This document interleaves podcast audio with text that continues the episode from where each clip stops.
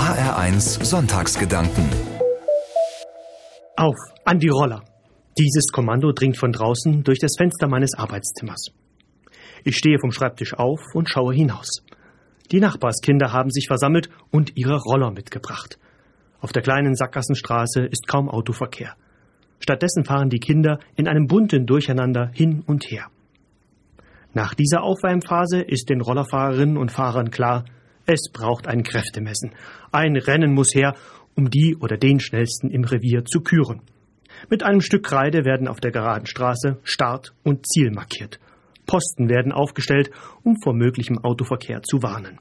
Und dann treten zum ersten Rennen drei Jungen an den Start. Zwei sind zehn Jahre alt, der dritte ist schon dreizehn und deutlich größer als die beiden anderen. Sie begeben sich in die Ausgangsposition. Die zuschauenden Kinder sind hochgespannt. Gemeinsam rufen sie alle an die Roller, fertig, los. Die Zweiräder fliegen über den Asphalt. Mit äußerster Muskelkraft beschleunigen die Schwungbeine die jeweiligen Gefährte auf Maximalgeschwindigkeit. Nach wenigen Metern kann sich einer der jüngeren Jungen von der Gruppe absetzen.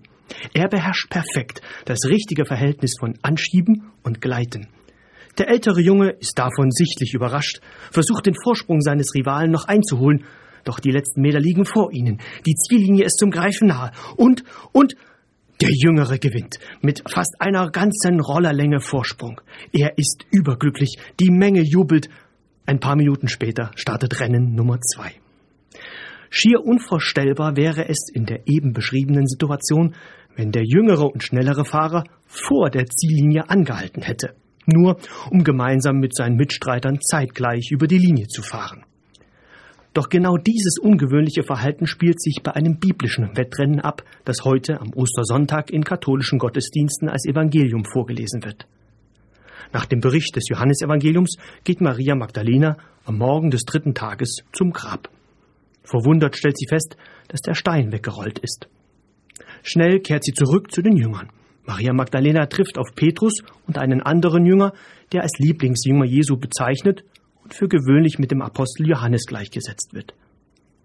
Sie berichtet ihnen, und sofort brechen Petrus und Johannes zum Grab auf. Die beiden Jünger starten zeitgleich, doch Johannes rennt schneller.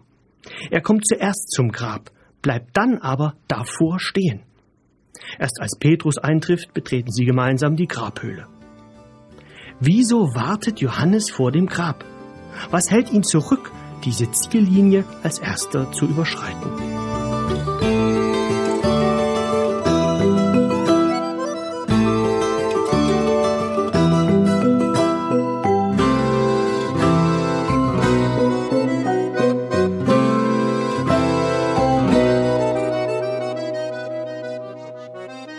Ich stelle mir vor, wie der Jünger Johannes auf das Grab zuläuft.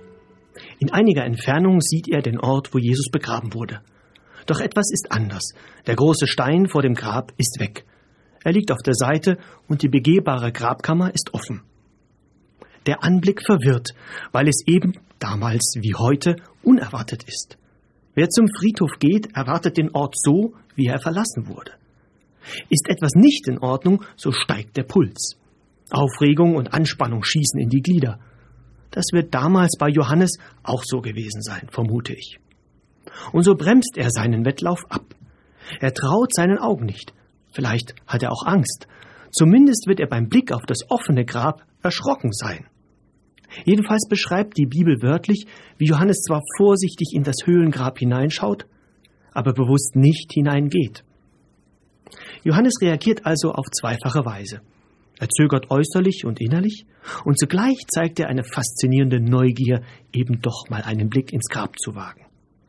Erschrecken und Faszination sind zwei Kategorien aus der Religionsphänomenologie. Sie untersucht Phänomene unterschiedlicher Religionen und versucht daraus allgemeingültige Kriterien abzuleiten. Die Kategorien von Erschrecken und Faszination beschreiben stets Begegnungen mit dem Heiligen. Für Religion mit einem personalen Glauben ist Gott der Heilige. Zudem strahlen oft auch heilige Orte diese beiden Aspekte aus. In dem Verhalten von Johannes am Grab entdecke ich auch diese beiden Kategorien. Er erschrickt und zugleich ist er fasziniert. Irgendwie erahnt der Jünger wohl, dass es sich hier um die Begegnung mit dem Heiligen, mit Gott handelt. Der zweite Jünger ist Petrus. Er trifft etwas später ein. Petrus reagiert ganz anders als Johannes. Petrus scheint seinen Laufschritt nicht zu verzögern, zumindest ist davon nichts im Bibeltext zu finden. Da steht nur, dass er als zweites eintrifft und ins Grab geht. Er sieht die Leinenbinden, in die Jesu Leichnam eingewickelt war, und das Schweißtuch. Erst nachdem Petrus die Szenerie in Augenschein genommen hat, geht auch der Lieblingsjünger Jesu, also Johannes, in die Grabhöhle. Vielleicht wollte Johannes das Grab nicht allein betreten. Dank Petrus hat er nun den Mut dazu. Die Bibelstelle jedenfalls beschreibt diesen Moment, als Johannes das Grab betritt, ganz kurz mit den Worten Er sah und glaubte. Diese starken Worte werden von Petrus nicht gesagt.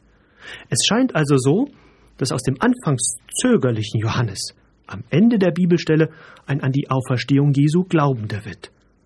Und aus dem vor dem Grab sicher und zielstrebig hineingehenden Petrus am Ende ein nach Antworten Suchender hinauskommt. Die Situation, also das leerstehende Grab, hat etwas mit Johannes und Petrus gemacht. Es hat sie verändert.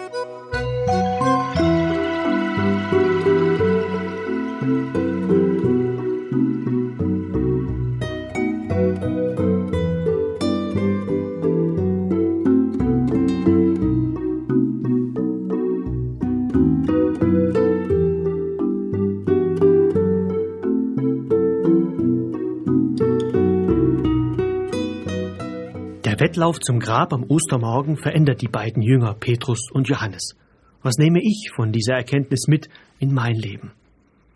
Petrus und Johannes verkörpern für mich zwei Dimensionen des einen Glaubens an die Auferstehung Jesu. Glauben an Jesus ist also etwas Dynamisches. Diese Bewegung entspringt immer wieder aus zwei Spannungspolen. Es gibt auf der einen Seite Situationen im Leben, wo ich unsicher bin, ob Gott mir nahe ist. Für diesen Spannungspol steht Johannes, der seinen Wettlauf zum Grab verzögert. Auf der anderen Seite gibt es jene Lebensmomente, wo ich mir Gottes Führung sicher bin und nach den Situationen merke, wie ich doch noch eher ein Gottsuchender bin. Für diesen Spannungspol steht Petrus. Glauben an Jesus ist also kein starrer Automatismus nach dem Motto einmal gläubig, immer gläubig. Glauben bewegt sich vielmehr hin und her zwischen zögernder Trockenheit und getragener Zuversicht. Und genau das macht für mich Glaubensleben so lebendig. Persönlich habe ich die Johannes-Sicht vor neun Jahren bei der Beerdigung meines Vaters erlebt. Nur schwer konnte ich hinter dem Sarg zum Grab gehen. Mir gingen Fragen durch den Kopf, weshalb seine Hirnblutung so enden musste und wie das Ganze mit Gottes Wirken zusammenhängt. Doch in dem Moment kam mein damals zweijähriger Sohn auf seinen kleinen Beinen angetippelt, erreichte mir seine Hand und lief mit mir zum Grab. Diese Szene ist mir bis heute unvergessen. In der Rückschau merke ich, wie ähnlich ich in dieser Situation dem Jünger Johannes war. Auch ich war auf dem Weg zum Grab. Im Herzen war ich erschüttert und zögerte. Und zugleich war ich fasziniert, wie mir in dem Moment mein Sohn die Hand entgegenstreckte. Es stellte sich ein Gefühl von gläubiger Getragenheit ein, das sich bis heute durchzieht. Für mich ist dieser Moment ein Geschenk, von dem ich weiß, dass es nicht aus mir selbst kam, sondern von Gott. Die Petrus-Sicht vom Ostermorgen entdecke ich in mir in der momentanen Situation. Ich trage die gläubige Zuversicht von Auferstehung in mir. Ich weiß, dass heute Ostern ist. Trotz Schmerz und Leid wird Gottes Liebe und das Leben siegen.